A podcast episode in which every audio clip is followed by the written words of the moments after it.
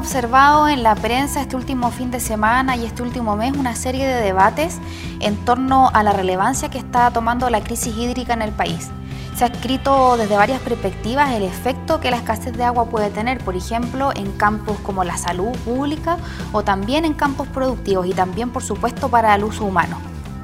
Todos los actores involucrados declaran una serie de buenas intenciones, pero parece hasta ahora que actúan poco. Y esto lo digo en particular respecto al sector privado y al gobierno, que han reconocido que la crisis también puede afectarlos, pero que hasta ahora no se han sentado en una mesa que articule soluciones. Solamente vemos una declaración de buenas intenciones a través de columnas o de algunos reportajes respecto a los efectos que esto puede tener no solamente en el consumo humano, sino también en la actividad eh, productiva económica de nuestro país.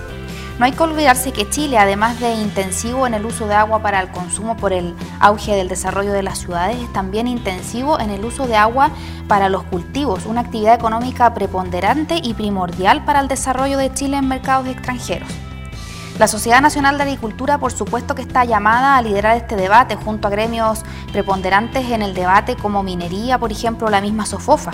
Pero esto no solamente es un problema que los circunscriba a ellos, porque todos los gremios del país, desde el comercio, pasando por minería, por la SNA y por una serie de otros actores, también están llamados a sentarse de hablar de este problema que ahora es un tema país, la escasez de agua. Esto lo digo porque no vaya a ser que, demorados en la discusión, vaya pasando el tiempo y no solamente las actividades agrícolas se vean afectadas, algo que en todo caso golpearía profundamente la economía del país. Pero con ello también se arrastrarían otros efectos, como por ejemplo la falta de empleo en un sector intensivo en mano de obra como la agricultura. Los gremios como los emprendedores, el comercio, como dije anteriormente, incluso algunos que no se sienten tan relacionados al uso de agua, tienen que sentarse en una mesa ampliada a conversar eventuales soluciones para administrar de forma más inteligente el recurso.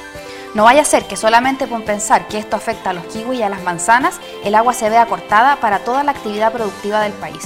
Soy Natalia Saavedra y estos fueron los sonidos del mercado.